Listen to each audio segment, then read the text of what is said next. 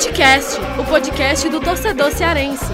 Apoio Prefeitura Municipal de Fortaleza. Prefeitura e você, uma Fortaleza melhor é a gente que faz. Vem que vem com a gente, rapaziada e mulherada, porque hoje episódio está muito especial. Tava ansioso para gravar esse episódio. A gente vai falar bastante hoje aqui sobre Copa do Mundo de Futebol Feminino, esse universo do futebol feminino. Eu, Lucas Mota, tô aqui ao lado do meu parceiro André Almeida, o homem E aí, prancheta. Lucas Mota? E cara, a gente tá muito bem acompanhado hoje das Demais. jornalistas Alana Alves, ela que é coordenadora de comunicação do Fortaleza, e minha amiga Karine Nascimento, jornalista e comentarista de futebol. Como é que vocês estão? Tudo tranquilo? Prazer estar recebendo vocês aqui. hein? Tudo tranquilo. É, obrigada pelo convite, Lucas, André. Prazer estar participando ainda mais do lado da Karine. Enfim, eu espero que o papo renda. Vai render, viu? Vai render. A gente estava falando antes, né, Alana, antes de, de vir aqui pro programa. A Alana tava com as anotações, meu amigo. É. É, hoje ela vem que vem, viu? Ela vem que vem. Vem que vem. e a gente já queria já fazer isso antes, né? Verdade, Já queria verdade. já há um bom tempo, já tinha essa ideia, já tinha até conversado sobre isso. Mas eu acho também que o momento acabou que nos ajudou, porque a gente tem um momento, um contexto positivo, propício. E acho que é, é- é necessário também a gente ter esse debate que a gente vai ter no Footcast hoje. Então todo mundo, todos os ouvintes são acostumados a acompanhar o nosso programa, tudo sabem a forma que a gente trabalha aqui no Footcast, que a gente gosta de trazer os temas, né, as pautas. E hoje, sem dúvida, vai ser também mais um dia muito interessante, um programa que a gente tem- tinha a obrigação, na verdade, de já ter feito antes, mas que agora a gente está trazendo nesse momento, nesse contexto que que pede que a gente faça também esse, esse programa de hoje. Então, expectativa, Lucas Mota, tá lá em cima, Lá em porque cima, a Lana já cima. tirou o caderno É, dela aqui da bolsa. Ela tá afiadíssima. Não, é- não tá foi folhas, não, tirou um caderno aqui ela da- tá. Gente, mas é só pra não esquecer alguns pontos, caso a gente tenha a oportunidade Olha, de falar. mas, assim, né? mas com tá certeza esse assunto vai render. Muito, muito feliz de estar aqui hoje com a minha amiga Alana, com vocês também. Já, a gente já participou da outra matéria de impresso, Verdade, né? verdade. Já, a gente já falou algumas coisas. Hoje a gente vai poder discutir melhor, então, esses temas. Muito feliz de estar podendo discutir o futebol feminino aqui. Show de bola. Inclusive, é, a gente vai deixar o link na descrição do episódio dessa matéria, né? Que foi a reportagem na para abertura da Copa, né? Eu falei com a Alana e a Karine também sobre como é que estava a expectativa, a análise delas para esse universo, né? Da Copa do Mundo de, futebol feminino e também sobre um panorama geral, né? Dos favoritos e tudo mais. Aqui no programa a gente vai falar mais sobre esse geral, né? O que, que representa essa Copa do Mundo, a seleção brasileira, a Marta, olha, olha, coração pra Marta, viu? Porque essa sim é uma S2, atleta, viu? S2, Marta É, S2. S2, Marta S2. Enfim, vamos debater bastante sobre esse tema que, como elas falaram, né? Tem muita coisa pra gente debater aqui. E antes que a gente se esqueça, né, Almeida, falar pro pessoal aí seguir nas redes sociais, né? No Twitter, Exatamente. o nosso perfil do Footcast é fut, arroba Footcast underline podcast. Falar pro pessoal também pra se inscrever, né? No, Assina na, aí na lá no sua seu, agregador de né? podcast, né? No Spotify, no Deezer. Deezer, E aí é. vai receber notificação sempre quando tiver episódio novo, né? Boa, e lembrando, né? é, esse episódio que tá indo ao ar na quinta-feira, né? Dia de. que a gente vai estar comemorando. Então, se vai que uma pessoa desavisada, né? Abre lá de manhã, ou seja, já pode ir à tarde, né? À tarde pra noite, né? Pra, pro encontro de um ano lá no fute, do, do Footcast, lá no Birosca 1545, que no episódio passado a gente deu todos os detalhes, né, Almeida? Já fizemos o convite completo lá na rua Joaquim Nabuco a partir das 18h30, né? Se alguém tá ouvindo esse episódio na quinta-feira, ainda dá tempo Dá tempo. de dá ir. Nós estaremos lá Se para esse encontro. ouvir às 18 horas ainda dá tempo. Ainda dá tempo, Dá né? tempo. Só não sei se vai dar tempo de chegar entre os 40 primeiros. É, e os 40 verdade. primeiros ganharão Uma cerveja, né? Na faixa, na, Na faixa, faixa. na faixa. Inclusive, espero vocês Lucas lá, Mota tá viu, e Karen. Mas é isso, vamos deixar de papo furado e vamos pro, pro debate. E pra gente começar esse, esse papo, né, sobre a Copa do Mundo Feminina, antes da gente focar no, no Brasil, e antes de mais nada, até fala, perguntar pra você o seguinte, se existem termos, né, que são usados, assim, pra falar sobre a Copa e tudo mais. Por exemplo, eu vi, a- eu tava é, é, vendo assim que havia um, até um debate assim de falar sobre a Copa do Mundo de futebol feminino ou a Copa do Mundo feminina. Talvez eu já esteja começando errado. posso até levar um puxão de orelha delas. Mas, enfim, queria ouvir de vocês assim se, se existe a, algum termo mais adequado ou não. É porque quando a gente fala de Copa do Mundo, ninguém fala a Copa do Mundo de futebol masculino, né? Por exemplo. É, na verdade, isso foi inclusive um, um debate que eu tive com um colega essa semana, porque ele falou exatamente a questão do é muito mimimi isso. É porque teve uma das emissoras que estão transmitindo que tirou, que não está chamando mais Copa do Mundo Feminino, né? É, assim, eu não, não vejo isso como algo tão crítico, falar se é futebol feminino, masculino, é, porque na verdade é, já existe um o futebol, a Copa já é mais antiga, né, pro, no caso dos homens. Então já tinha é mais uma questão para acho que mais para marcar mesmo, né, que é a Copa que as meninas estão jogando. Então, assim, é... Só que essa questão do mimimi, ela vai muito além, que eu acho que mais pra frente a gente vai discutir um pouco sobre isso. Principalmente depois de algumas publicações que eu vi, depois que a Marta fez o gol ontem. E aí, né, passou o close, e aí algumas pessoas fizeram algumas charges, algumas coisas, não sei se a Karine chegou a ver. E aí eu caí na besteira, eu falo cair na besteira porque às vezes é uma besteira você ler comentário Sim. de determinadas publicações. Eu porque... já desisti. Pois eu já é. desisti totalmente. Porque aí dá um. Eu não confio mais na humanidade. É, os comentários são piores do que. Né? piores, mas a, a, gente ainda vai falar sobre isso. A Karine pode falar um pouco mais sobre essa questão da nomenclatura. Também. É, eu também concordo que não seja talvez o melhor. O mais importante tópico a se discutir, mas acho que, querendo ou não, levanta uma importante ideia que quando a gente fala Copa do Mundo de Futebol, a gente vem na cabeça primeiro logo os homens. Então, acho que não, como eu disse, não é a questão mais importante, mas querendo ou não levanta assim essa essa questão. Então, não vejo problema em delimitar Sim. que a Copa é. do Mundo de Futebol feminino por esse momento onde a gente vem buscando com que o futebol feminino tenha essa visibilidade. Quem sabe, talvez no futuro, essa questão da nomenclatura não seja tão, tão discutida a esse ponto. Sim, é, talvez até passe pela essa questão até da representatividade, da Sim. visibilidade, como você falou. E talvez se é, é houvesse, né, a gente tivesse um tempo maior de, dessa Copa, do jeito que está hoje, né, porque a gente vai entrar aqui nesse debate, né, de que essa é a Copa, a maior Copa de todos os tempos, né, da, das mulheres, é, talvez a gente nem entrasse né, nesse mérito de nomenclatura e tal, porque seria uma coisa, é, vamos dizer assim, normal, né? Ainda existe Sim. um preconceito muito grande. Mas é, entrar nesse assunto com vocês, né, sobre essa questão de ser a maior Copa de todos os tempos, né? Bateu recorde né, de ingressos, é, a TV aberta está transmitindo, né? É, enfim, tá havendo uma cobertura que nunca houve é, nas edições anteriores, né? Desde 91. 91. Né? É, essa é a oitava, né? A oitava Isso. edição. Então, é, até vi, até citei na matéria, né? Que, que teve uma pesquisa que mostrou que aumentou é, nos últimos anos esse interesse no futebol feminino, né? E talvez isso também é, é, traga pra gente entender um pouco de desse novo momento, né? Dessa Copa, de, desse, desse holofote estar tá em cima da, da seleção brasileira, da Copa, né, de, de um modo geral, e que ao mesmo tempo a gente que gosta de futebol, né, que acompanha o futebol, tá tendo uma Copa América dos homens, né, no Brasil, e eu tô vendo um, um sentimento de de, é, das pessoas acompanhadas, das pessoas falarem até com mais paixão, assim. Um engajamento é, um maior é, para acompanhamento, né, do, da, Copa de, da Copa do Mundo. Exatamente. E não da não Copa sei, América. É, não sei se vocês acham isso, mas queria ouvir também de vocês, assim, o que, que vocês têm achado é, dessa representatividade, a importância dessa Copa para um futuro do, do, do esporte, assim.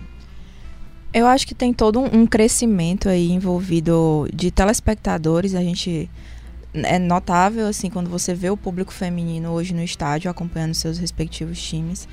É, e aí entra a questão da, da evolução e de, do tanto que a gente tem hoje também de jogadoras que, que têm um certo destaque e que levantam essa, essa bandeira da representatividade. Então isso faz toda a diferença.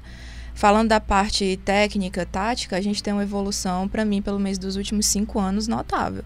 Então, assim, tem muita gente que, que fala, ah, eu não gostava de ver futebol feminino, que é um negócio muito desarrumado? Na verdade, não é, assim, não tem sido já tem um tempo, né? Então, é, tem a seleção americana aí para que é um dos maiores exemplos. A gente tem é, a Austrália também, temos a Alemanha. E temos bo muito boas jogadoras e temos a nossa maior representante, que, que é a Marta. Então, assim, eu acho que é um, é um conjunto de coisas. Tem o fato da, de ter as transmissões, não tem jeito. Né? A questão de você colocar é, a O Copa do alcance Mundo é muito maior. é muito maior, né? não, não, tem, não tem como, né? A gente teve recorde aí na, na Inglaterra, né? De, de, na transmissão de público, a gente teve recorde no Brasil na primeira, na primeira partida contra a Jamaica. Então, assim, a partir do momento que você realmente é, dá essa visibilidade e as pessoas... Nossa, é isso mesmo, acontece isso.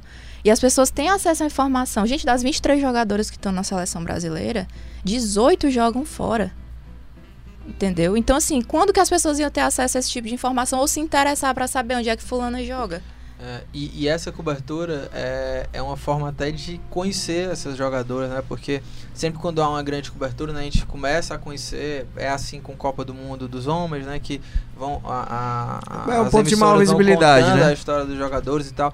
E a gente está podendo conhecer mais as jogadoras, né? Porque a Marta, a Cristiane, a Formiga são jogadoras que são mais conhecidas, mas Total. essa publicização assim de, um, de uma forma geral assim essa potencialização que a transmissão é, em TV aberta dá isso é, é gigante né? E Lucas, só antes que- da Karine falar, mas complementando isso que a Alana falou, é muito interessante porque pegando como, como ponto de comparação justamente esse jogo da seleção brasileira contra a Itália na Copa do Mundo e o jogo que o Brasil, a seleção masculina, fez mais tarde contra a Venezuela, o jogo de 4 horas da tarde da seleção feminina foi muito mais emocionante. Foi lá e cá o jogo. Eram os dois times atacando, os dois times com proposta ofensiva. O Brasil com a necessidade de ganhar. O empate servia para classificar, mas era um time que tinha a necessidade de ganhar. Taticamente você via um comprometimento, você via uma intensidade de jogo que realmente você não via em, em, em muito, não vê em muitos outros jogos é, da seleção masculina. O jogo Brasil contra a Venezuela foi a nível técnico muito inferior, pelo menos na minha visão, do que o jogo Brasil e Itália, que o Brasil ganhou por 1x0 com o gol da Marta. E é, esse é só um dos aspectos. A questão da evolução que a Alana falou, seleção, a seleção feminina de futebol tem analista tático, tem é, pessoas lá responsáveis pela fisiologia, nutrição, tipo, tem também, é claro que o investimento, infelizmente, ainda é menor do que o que há no futebol masculino. E isso é um ponto que a gente deve destacar à parte. Aqui a gente vai debater mais pra frente. Mas há também um- uma, uma preparação, um contexto que, que tem feito isso crescer muito. Então, isso tem influenciado também na, na melhora da qualidade do jogo. E quando a Lana disse que muita gente olhava para os jogos. A, a Karim disse que muita gente olhava para os jogos da, da- de futebol feminino com, com jogos desinteressantes, que não eram muito organizados. Isso mudou totalmente. Você ter esse pensamento é, é o pensamento de alguém que não acompanha minimamente Sim. que não tem o interesse de sequer saber como é que, que esse contexto está florescendo. E, e isso já é um ponto preocupante, porque você querer dar pitaco ou querer Ah. falar de alguma coisa que é ruim sem você sequer acompanhar. E eu, eu vi isso, ouvi isso, assim, de até pessoas próximas, assim, falando sobre isso do futebol feminino. E que se você for assistir o jogo, e eu acho que a importância da transmissão, né, de toda essa divulgação é isso, né? Que é a chance de você ver, conhecer e te, ter em algo que a Karine falou comigo na, na- lá na época da matéria e tal, conversando no telefone, que é essa questão de você se ver, né? Além do futebol em si, né, da jogadora e tudo, mas tudo que é em volta, assim, até mesmo na questão de jornalismo, né? É, hoje a gente vê e com muita competência a comentaristas né, é, nessa transmissão, né, que já vem já de, de outras transmissões, mas é muito legal isso, né, de você ver também é, mulheres nesse é, papel de protagonismo. né. Exatamente. Quando a gente conversou da primeira vez, eu disse que o maior legado que essa Copa poderia ter era justamente a questão da visibilidade, não necessariamente só dentro do campo, né? Porque a gente sabe que a- eu e a Alana, a gente é jornalista, a gente trabalha nessa área, então com certeza ela também sabe, tem noção disso, que não só ah, esse universo não é complicado só para jogadoras, mas para quem trabalha como jornalista, até mesmo para uma torcedora, eu sempre falo que a verdadeira regra do impedimento para as mulheres é fora dos campos, porque sempre vai ter alguém para criticar, sempre vai ter alguém para perguntar coisas bestas, coisas de regra. Ah, você sabe mesmo a regra do impedimento. Essa é uma coisa que está presente na vida de qualquer mulher que acompanha o esporte, não necessariamente sendo só jogadora. Até mesmo se ela só quer assistir, não quer se envolver de forma mais direta, mas só assistir, também tem esse problema. Então, uma Copa do Mundo feminina, tendo a visibilidade que está tendo essa Copa é muito importante por essa questão também, porque a gente vê que esse universo esportivo, como um todo, ele também pode pertencer a nós mulheres, seja jogando, seja transmitindo, seja comentando, seja torcendo. Mas é um, é um. É como se fosse um universo que vai se abrindo aos poucos. Ainda é muito difícil. Ainda hoje mesmo, só a critério de comparação, hoje mesmo eu ouvi um comentário falando de, de que muitas das seleções que estão nessa Copa não ganhariam de um time da Série D do Campeonato Brasileiro, uhum. da quarta divisão. Foi, foi um comentário que eu ouvi hoje. E é uma coisa que a gente fica, para e fica pensando que, primeiro, que a pessoa com certeza não acompanha, e segundo, que falar, fazer esse tipo de comparação não é injusto só por ser uma modalidade masculina e outra feminina. O futebol feminino foi proibido no, no Brasil por 30 anos, 40 anos. É injusto. Quando começou, foi também contra essa proibição. Foi um Sim. negócio, não foi, ah, vamos permitir agora. Não. Foi um negócio que na época foi totalmente contra essa proibição. Exatamente. De 41 a 79, o futebol feminino aqui no Brasil era proibido por lei. Não era só mal visto pela sociedade, era proibido por lei. Então, é isso, falando só aqui no Brasil, também foi proibido por lei em outros países. Mas falando aqui do Brasil, porque eu acredito que esse comentário que eu vi fosse talvez sobre a seleção brasileira, é, falando sobre o Brasil, é injusto você comparar uma modalidade que teve a primeira Copa em 1930. Em 1930, o, a primeira Copa Feminina foi em 91, são mais de 60 anos de diferença. Fora essa questão da proibição por lei, então é claro que vai ter uma defasagem técnica mesmo, por não ter sido influenciada desde o começo, o futebol masculino desde o começo, tirando aquelas questões raciais e de questões sociais mesmo, que não era todo mundo que podia jogar, mas quando quebrou essa barreira, quebrou muito antes, então já teve uma, um certo desenvolvimento, teve e vem tendo isso há muito tempo. Eu falo que só para todo mundo ter um pouco de noção, no período que o futebol feminino era proibido por lei no Brasil, o Brasil foi campeão, foi bicampeão, foi tricampeão mundial naquela seleção do Pelé, Garrincha e tudo mais. Então, só para o pessoal ter ideia que é mais ou menos nessa mesma época, em uma época onde o futebol masculino brasileiro vivia o seu auge com o que é considerado até hoje rei do, do futebol, o futebol feminino não podia nem existir, em tese. Claro que sempre tinha alguém que queria realmente contrariar, mas em tese o futebol feminino não podia existir. Então é muito injusto a gente fazer esse tipo de comparação de que uma seleção não poderia ganhar de um time da Série D. É Sim, muito injusto. É, é, injusto e ainda há uma visão muito forte né, disso. Assim. É, eu ouvi assim, de, de pessoas próximas assim que eu chego a conversar de que é que não assistia o, o, a Copa, enfim, o, o, futebol da, das mulheres e tudo, porque achava que futebol era coisa só para homens, entendeu? E, e, é algo que é absurdo, mas que é algo muito presente, assim, né? acredito que a Alana e a, e a Karine, assim, que são jornalistas que estão nesse meio esportivo, é, possam falar aqui é, é, o quão forte isso é, né? Porque mesmo depois de é, a, a, o futebol ter sido liberado e tudo mais, é, continua essa perseguição, né? Continua esse, preconceito. A Cici, né, que é, que é, vamos dizer assim, a primeira Marta, né, a, a primeira camisa 10, a nossa primeira craque, assim, foi super perseguida, né? Foi super perseguida porque jogou a competição de raspou o, o, cabelo, enfim, o que que isso tem a ver, né? Assim, e, é, enfim, eu imagino que é, vocês nesse universo é, devem sentir isso assim muito forte ainda né? e aí eu acho que e aí quero também saber a opinião de vocês se vocês acham que isso a longo prazo né de ter essa primeira copa né de ter essa grande divulgação isso se tornar uma tendência né se esse esse panorama realmente pode mudar né eu acredito acho que a gente não sei se é um misto de esperança com alguma coisa mas eu acredito que sempre no futuro tem, o futuro tende a ser melhor por causa justamente dessa evolução que a gente vem vendo, vem vendo nos últimos anos. ainda não é o ideal, ainda está muito longe de ser o ideal, seja para jogadores, seja para a gente que é jornalista, mas já tem muita coisa que vem mudando. É, por exemplo, eu fui, meu, meu TCC foi um livro reportagem sobre futebol feminino. Sim, sim. E que, qual que é o nome? É, a é verdadeira a regra, regra do é, impedimento. regra. E eu, inclusive, eu tô publicando daqui a Ah, alguns meses. Espero voltar aqui para poder divulgar melhor. É, por Vai exemplo, voltar, quando, quando eu nesse livro eu falo de um campeonato feminino que teve aqui, no, em- aqui em Fortaleza, no caso, em 83. Ninguém, praticamente ninguém sabe dessa informação. E esse campeonato surgiu como preliminares de- dos jogos masculinos. Na verdade, é, preliminares aleatórias, digamos assim, não faziam parte do campeonato em si. Mas quando surgiu o campeonato, ele praticamente deixou de ser noticiado. Era como se só pudesse haver as preliminares como uma forma de divertimento, alguma coisa do tipo.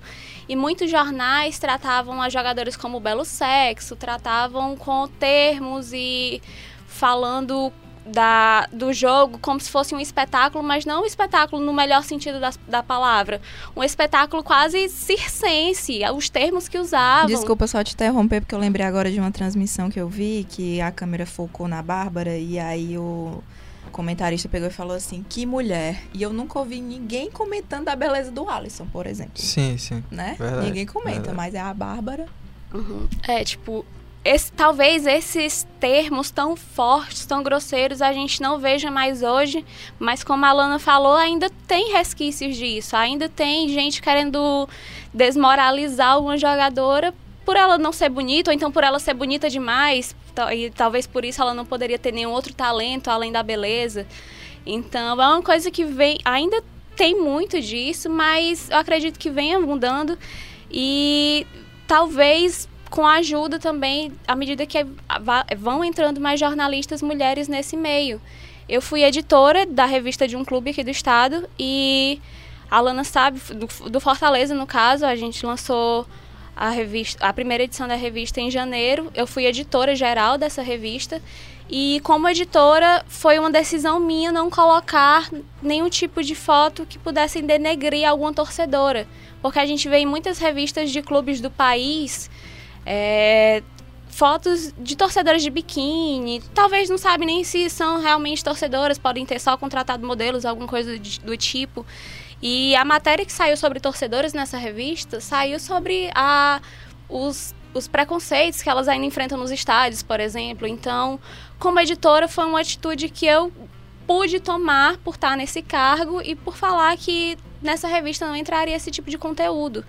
Então, à medida que vão entrando mulheres nesses cargos, isso pode sim é, melhorar, mas claro que não dá para depender só disso. A gente tem que buscar uma conscientização de forma maior, mas no fundo ainda tenho esperança de que essas mudanças que estão acontecendo vão, é, sigam acontecendo Sim, e a gente se aproxime de um futuro Isso, mais idealizado, digamos assim. isso que a Karen tá falando é muito interessante porque, infelizmente, isso é algo cultural, né? E essa atitude pode ser considerada, entre aspas, simples, de você preferir esse, essa abordagem, mas ela é muito representativa porque, pelo menos na minha visão, ela traz um outro debate. Se você colocasse lá uma matéria que, de certa forma, iria, entre aspas, é, objetificar ou querer valorizar a mulher de um outro, num outro viés, como você colocou, que às, às vezes coloca até modelos lá que nem são torcedoras, mas pra ficar um negócio que possa chamar mais atenção pelo ponto de vista da beleza, de alguma outra coisa, vai mudar o foco do debate. E eu acho que trazer essa questão de uma abordagem que mostra as dificuldades, os preconceitos, todas as barreiras que são precisas superar para torcer, para simplesmente ir para o estádio e não ser desrespeitada. É um debate muito mais necessário e que acrescenta muito mais do que esse outro tipo de abordagem. Então eu acho que foi uma atitude simples, entre aspas, digamos, o que a Karen tomou, mas que com certeza trouxe uma, uma visão que fugiu do senso comum. E que é isso que é preciso para a gente quebrar esse movimento que culturalmente sempre, sempre acabou se instalando, né? E um dos pontos que a gente trouxe aqui também é, de debate é sobre a importância dessa Copa do Mundo, nesse contexto que a gente está vivendo, para essa mudança cultural. que impacto vocês acreditam que, que pode ter, não só agora, mas que, que pode acarretar também daqui para frente? É, eu vejo essa mudança por dois viés. Um, a gente já falou aqui, está falando aqui, debatendo que é a questão cultural, da representatividade, das meninas verem, ah, eu posso jogar futebol, de uma jornalista ver, eu posso comentar futebol, eu posso estar nesse meio, eu posso fazer isso. Isso é um, um viés. E tem outro que a gente não pode deixar de falar, que é o mercadológico. Né? E assim, a partir de uma, uma coisa vai puxando a outra. Por exemplo, a mentalidade de, de mercado e de investimento nos Estados Unidos é uma completamente diferente do que a gente vive aqui no Brasil. Como assim? É, a questão de adeptos de praticantes de futebol nas escolas, nas universidades, as nas próprias categorias de base dos times, é, de que forma as, as marcas vão poder também enxergar isso para poder investir. A gente fala é, muito, a gente fala muito assim dessa parte cultural, mas também tem essa, essa muito essa questão da grana. A gente sabe que futebol, esporte no geral envolve dinheiro. Então, é, a partir do momento que as pessoas é, verem que isso também é, vale a pena o investimento, de que forma investir para o futebol crescer. A primeira é, competição organizada pela CBF no Brasil de base está acontecendo esse ano, que é a Sub-18. Né? Então, assim, é, é dar qual a visibilidade, não é só fazer a competição. Como é que a gente vai dar visibilidade para essas categorias? Como valoriza o produto, né? Como valoriza o produto. Então, como é que eu vou mostrar que aquilo dali não é fazer por fazer?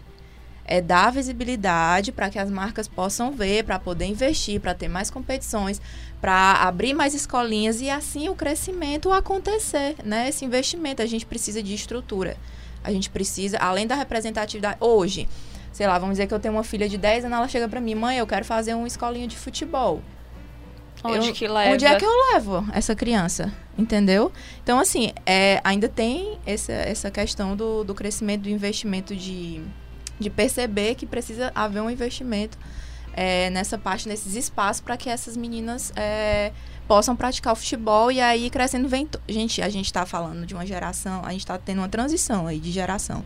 Uma transição falando... que talvez já pudesse ter acontecido antes se Exatamente. tivesse tido esse um maior investimento antes, né? Porque a gente é, exalta muito, por exemplo, a Formiga por estar tá jogando a sua sétima Copa, é recordista de Copas dentre homens e mulheres, nenhum outro atleta jogou tantas Copas como ela.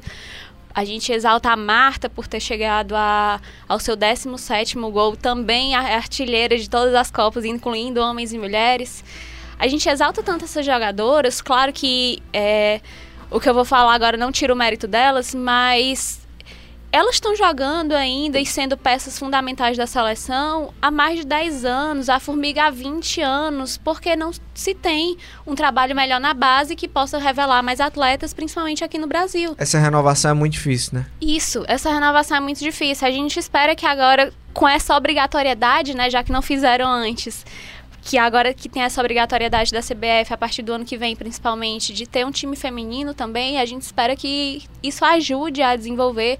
Esse ano foi o ano que teve a transição da Série A2, por exemplo, que é a série que o Ceará está jogando, de ter, de mudar, de, de aumentar a quantidade de times, aumentar a quantidade de grupos, justamente para e encaixando esses novos times que foram sendo criados a partir dessa obrigatoriedade do, da, de ter um departamento feminino também. A gente espera que, já que não fizeram antes por livre e espontânea vontade, de que a partir de agora, dessa, com essa obrigação, que isso ajude. E essa questão de mercado, essa questão mercadológica é tão complicada que a gente vê a Marta jogando sem patrocínio uma Copa do Mundo. A Marta é a única jogadora eleita seis vezes a melhor do mundo entre homens e mulheres também vale mais a pena é, vale a pena mais uma vez a gente destacar e ela está jogando sem patrocínio porque não ofereciam nem perto da, do, do valor do patrocínio que oferecem para um atleta homem.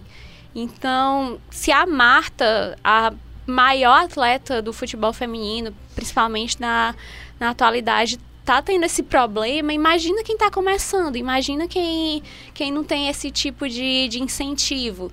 A Marta tá jogando sem patrocínio, com a divulgando aquele o movimento, né, da igualdade de gênero para levantar também essa bandeira, porque se se talvez se não for ela fazer isso, é, talvez seja mais difícil ainda que tenha essa, essa consciência sobre, sobre isso.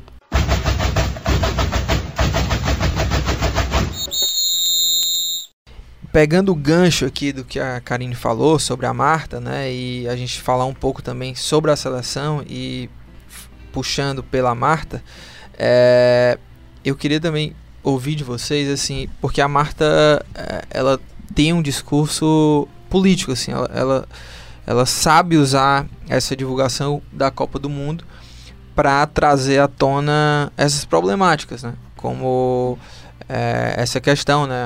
A jogadora seis vezes melhor do mundo, não tem patrocínio, tá sem patrocínio, né? Por conta dessa diferença, né? Essa distância que há entre o, os homens e a, as mulheres em termos de investimentos. É, qual, qual que é a importância disso? Vocês veem, assim, de, de ter uma Marta é, com esse discurso uma, uma mulher, a melhor jogadora, que traz para si tem um discurso muito forte. Porque eu, eu por exemplo, não, não consigo ver isso na seleção masculina. Assim.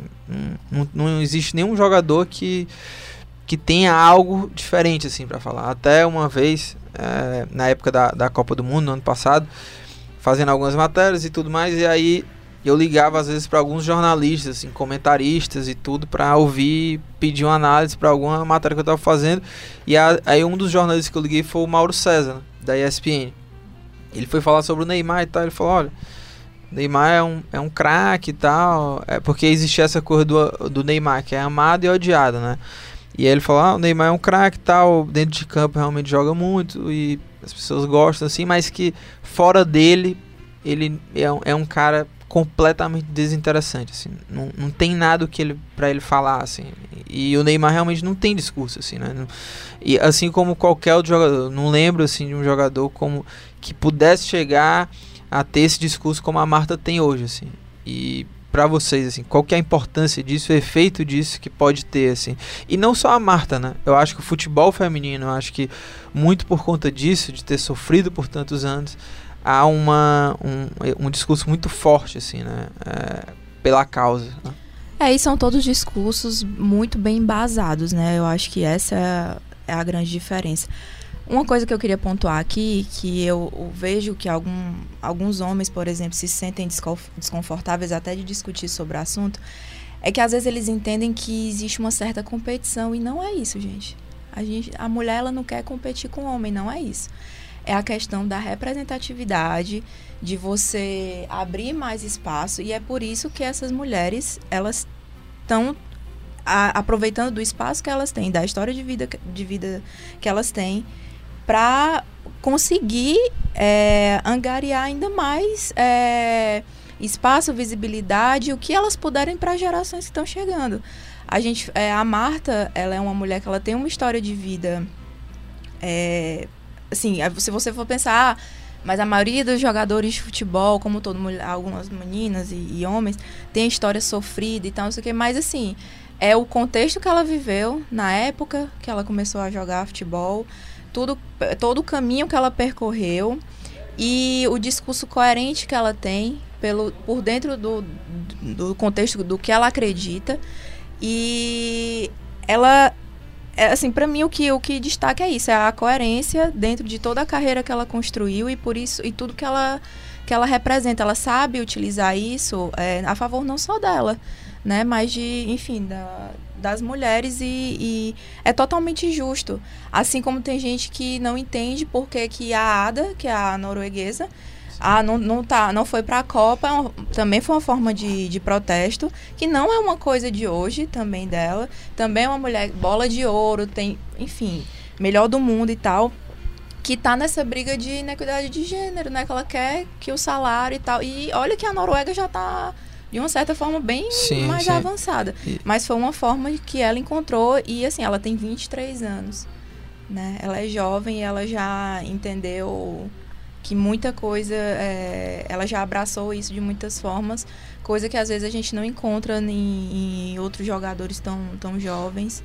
Enfim, e que, assim, para falar dela, que é para mim a representatividade assim, mais jovem, temos a Marta e temos a Megan também sim, dos sim. Estados Unidos, né, que enfim, escolheu também a forma dela de, de protesto. A Megan é casada com a Subert, a armadora do Storms Ah, do basquete. ah, é. ah, eu sabia. Falar, Karine. Eu queria só reforçar esse caso da Ada, que eu acho que ele é muito marcante porque é abrir mão de um sonho pessoal Exatamente. em prol de um coletivo.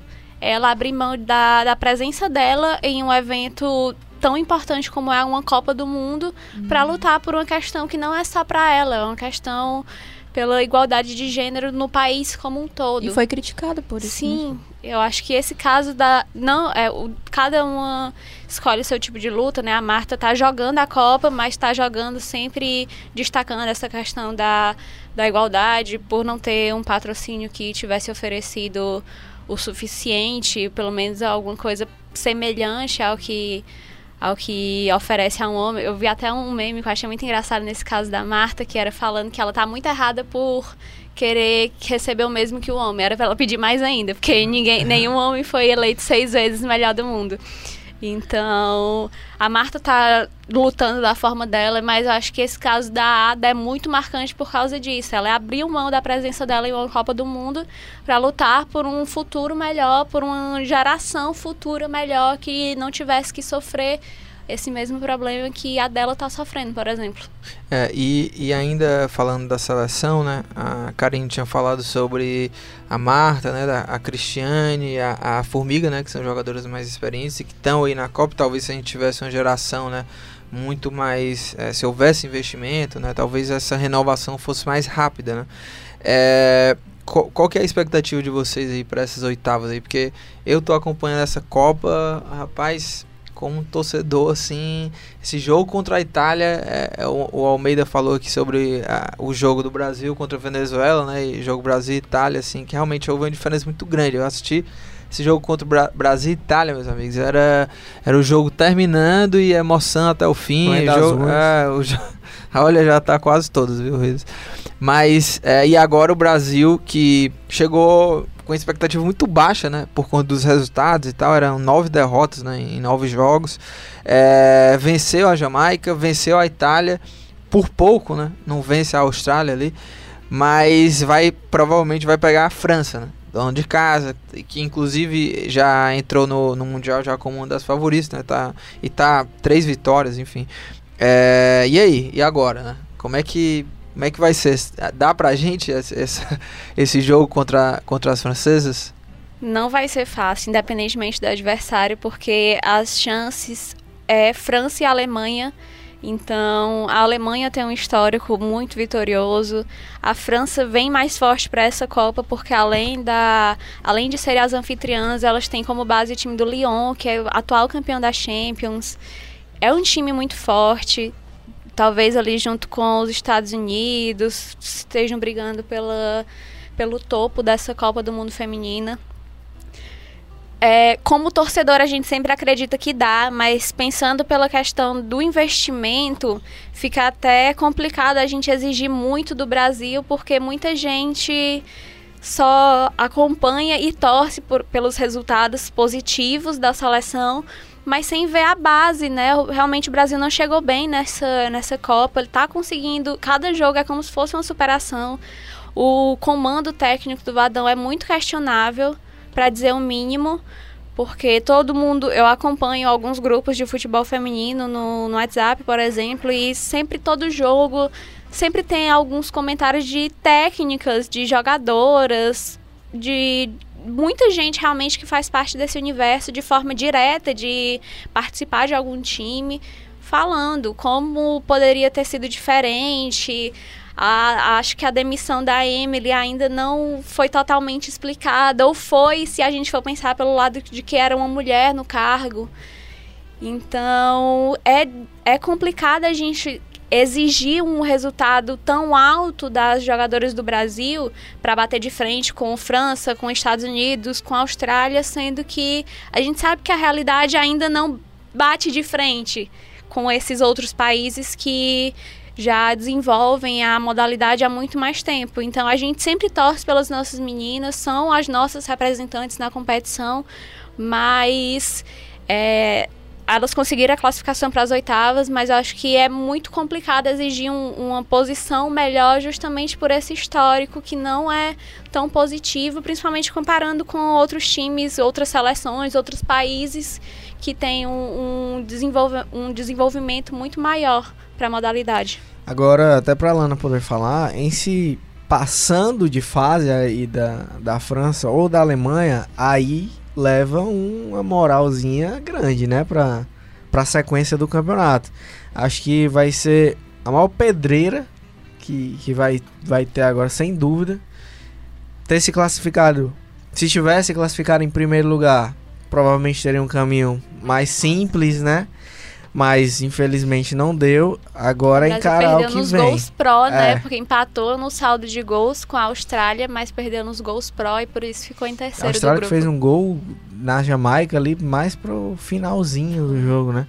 Mas, é, Alana, fala também um pouquinho da tua expectativa desse, dessas oitavas de final e se passando mesmo, conseguir avançar, independente de ser França ou Alemanha, leva traz um status maior de favoritismo também o Brasil para a sequência da caminhada? É assim, é como a Karen falou, a gente torce muito para que para que dê certo, né? Que elas consigam passar, mas realmente assim, vai ser muito difícil. O Brasil, ele ainda depende muito da Marta em campo, da Cristiane em campo. Ele é um pouco sim independente. É, eu, por exemplo, cheguei com expectativa altíssima com a questão da Andressa também, Andressa Alves, que acabou se lesionando ontem. e tá, né, e, e tá fora. E ela vinha sendo uma, uma peça importante ali na criação. Do... Nos dois primeiros jogos, ela foi uma das maiores Exatamente. jogadoras do Brasil. Exatamente. Então, ela é uma mulher importantíssima na nossa criação e que a gente está sem. É, a gente tem, a, como eu falei, está se renovando. Tem algumas jogadoras que por mais que tenha o seu talento, por exemplo, Ludmilla é uma jogadora extremamente veloz, mas eu acho ela ainda um pouco perdida na hora de criar, de dar, né, fazer um cruzamento ali. Então é aquela maturidade, não, assim, é, é na hora de definir. E falta o Vadão, né? Falta ele, assim, é, eu... a gente sente essa... É o grande ponto, né?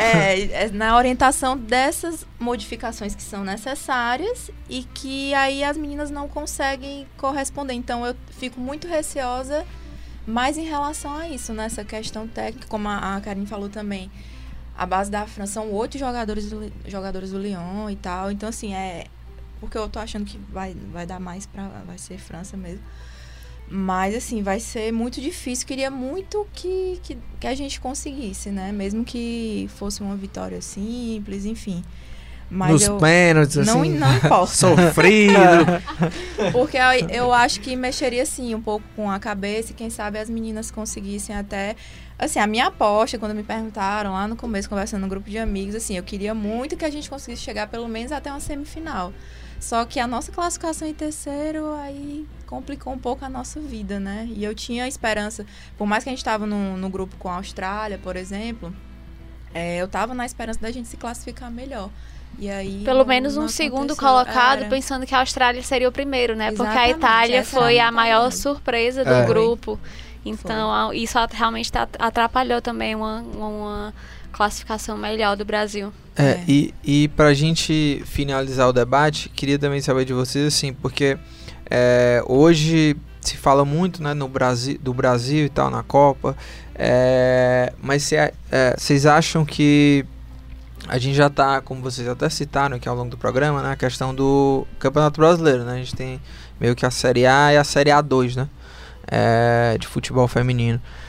É, vocês acham que é um novo é um novo começo assim do, do futebol feminino, assim esse, esse campeonato, de você ter a, uma continuidade desses campeonatos, de ter mais investimento, de tentar profissionalizar mais também a, a modalidade? Vocês acham que pode ser um, um, um ponto realmente de, de start, assim?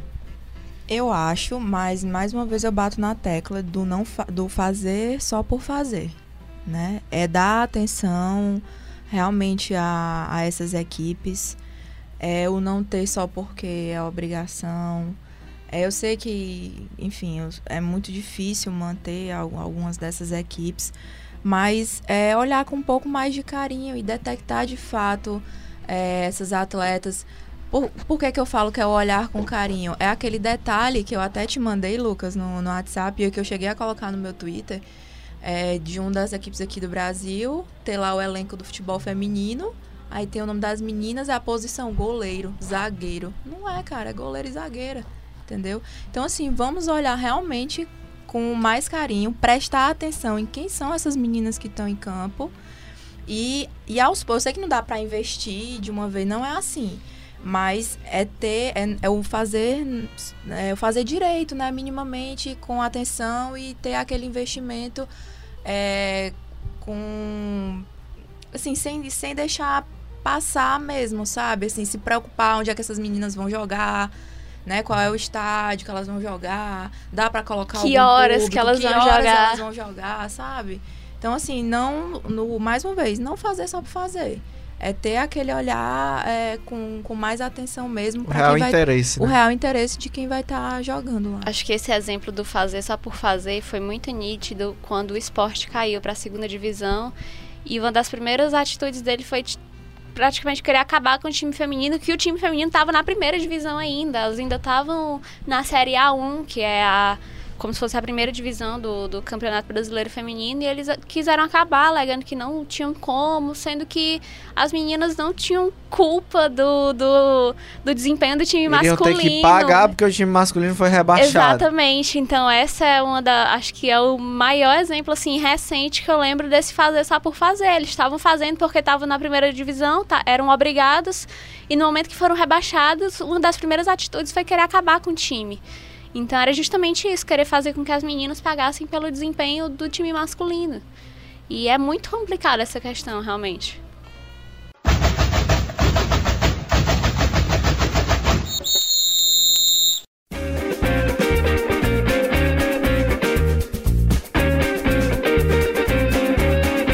E chegando ao fim do programa, né, André Almeida? Aquela parte lá que Thiago Minhoca, inclusive, acabei não falando no começo do programa. É né? verdade, Thiago não Minhoca falamos. não, compareceu. Mas é o sinal de programa. que ele não fez nenhuma falta.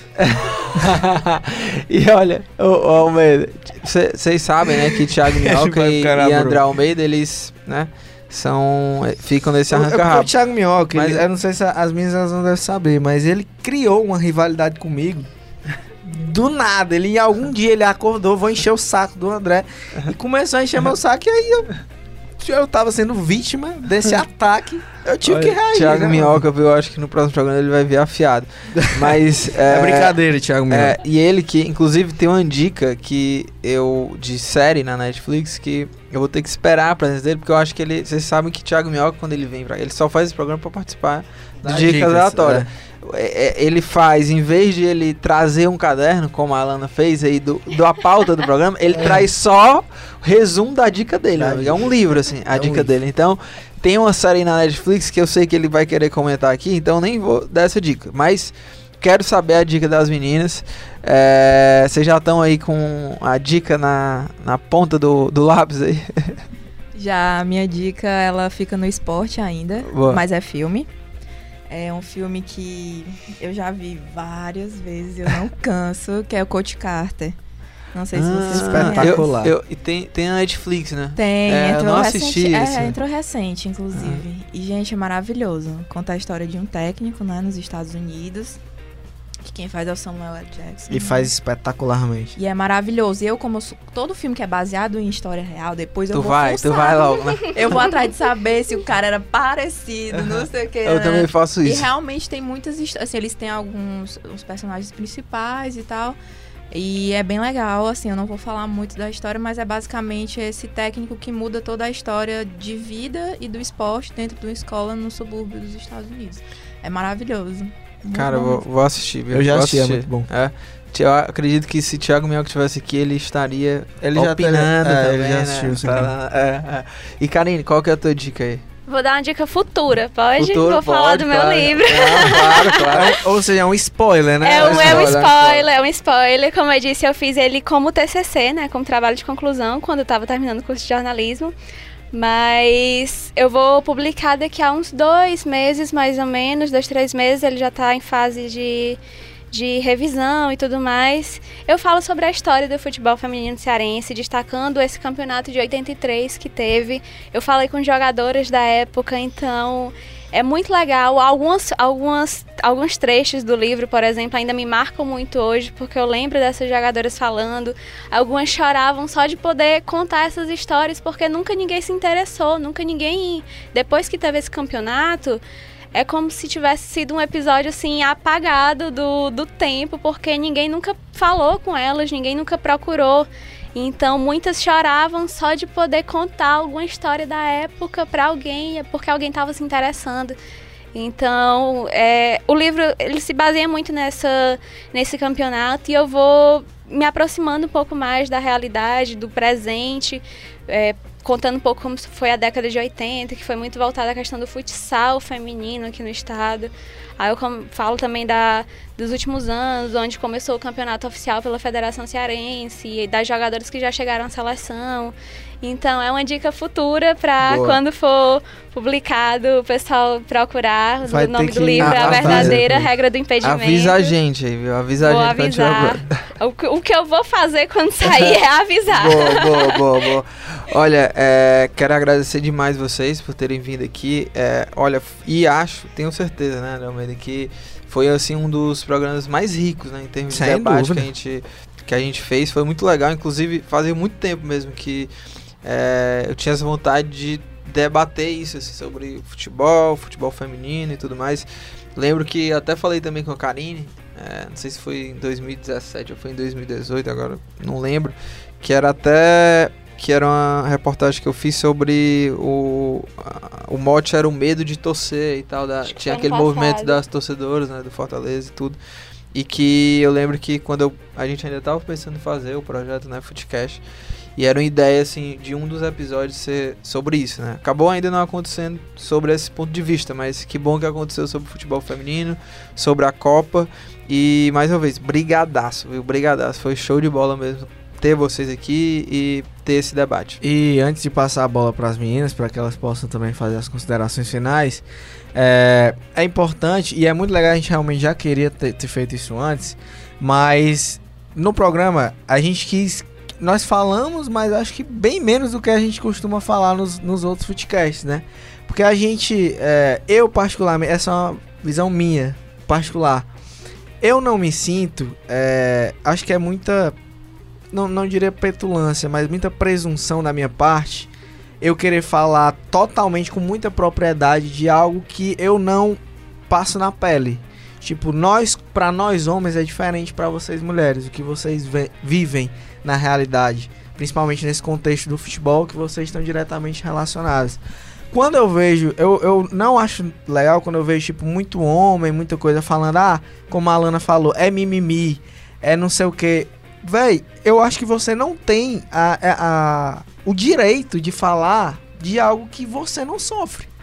Então, você não pode falar que é mimimi, você não pode falar que é não sei o que, porque você não está sendo afetado. É muito fácil você falar quando você está numa zona de conforto que aquilo não interfere com você.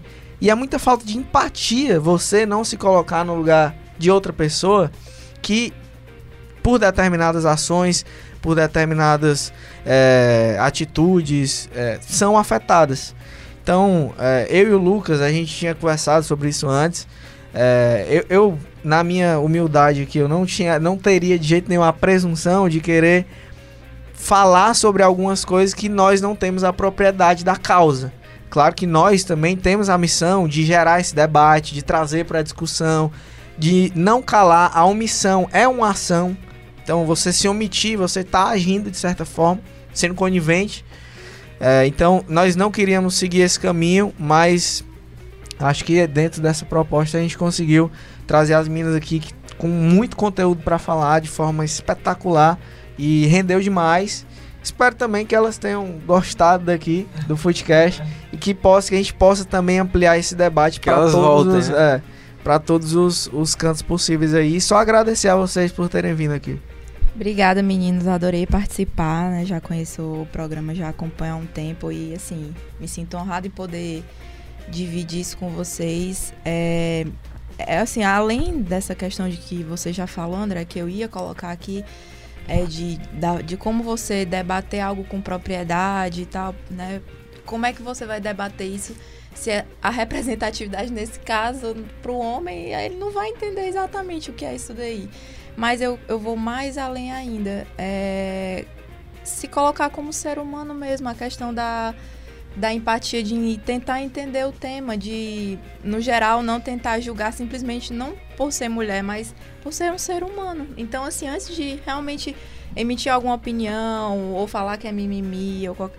pensar além do sexo, além do gênero, né?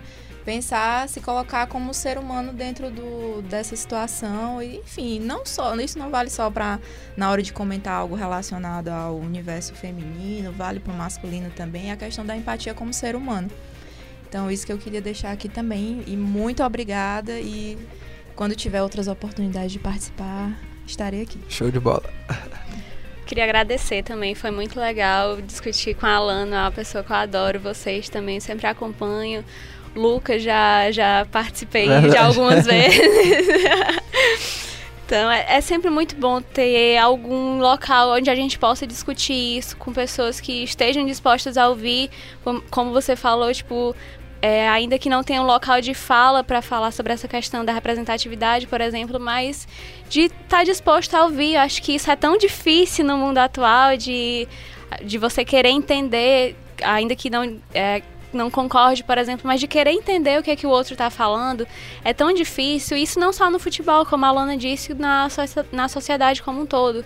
Então é muito bom a gente estar ter um local aqui para poder falar sobre o futebol feminino, para poder falar sobre preconceitos tão fúteis, como a gente ainda vê, como eu disse, tipo, aquele comentário que eu falei, eu ouvi hoje, hoje, com, tanto é, com tanta discussão que está tendo sobre o futebol feminino, foi uma coisa que eu ouvi hoje.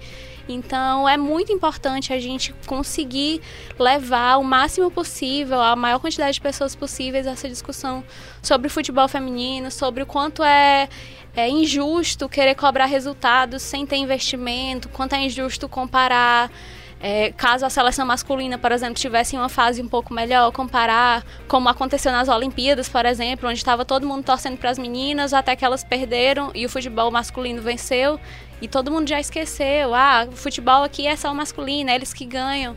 Então, é, acho que com essa discussão, aos poucos, a gente vai tentando mudar isso, vai tentando alterar essa questão da visibilidade só em momentos específicos e vai discutindo mesmo sobre o que o futebol feminino precisa, sobre o que as mulheres ainda passam de forma geral nesse ambiente esportivo. Então é muito bom poder discutir isso.